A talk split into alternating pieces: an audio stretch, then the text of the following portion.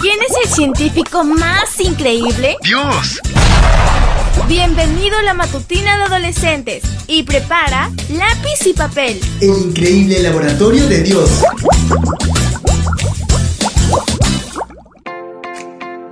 Muy buenos días para todos. Vamos a descubrir cuál es el título de la matutina de hoy. Camello en la aguja.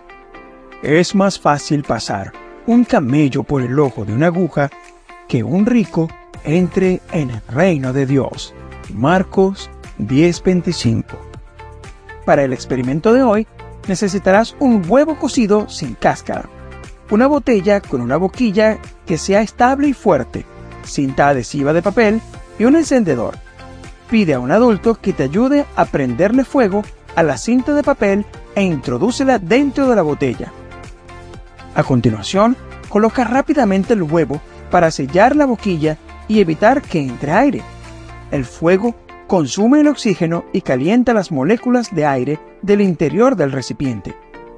El aumento de presión generado por estos factores hace que el huevo sea succionado y forzado a entrar en la botella.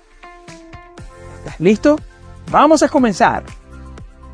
¿Alguna vez te has detenido a pensar en la escena descrita en el versículo que acabas de leer? Que un camello pase por el ojo de una aguja es algo imposible.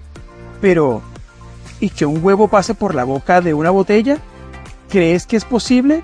What? Averigüémoslo ahora mismo.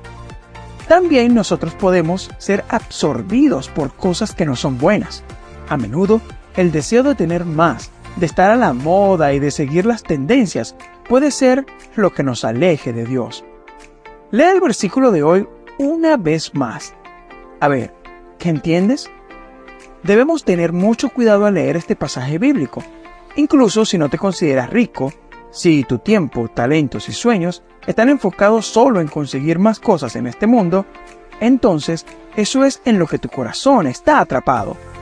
Tener mucho dinero no está mal, así que la cuestión no es el dinero, sino dónde ponemos nuestro corazón. ¿Está tu corazón ligado a Dios o atrapado en las cosas de este mundo? Tu mayor tesoro debe estar en el cielo y no en la tierra. Mañana te espero para que sigamos conociendo el fascinante laboratorio de Dios.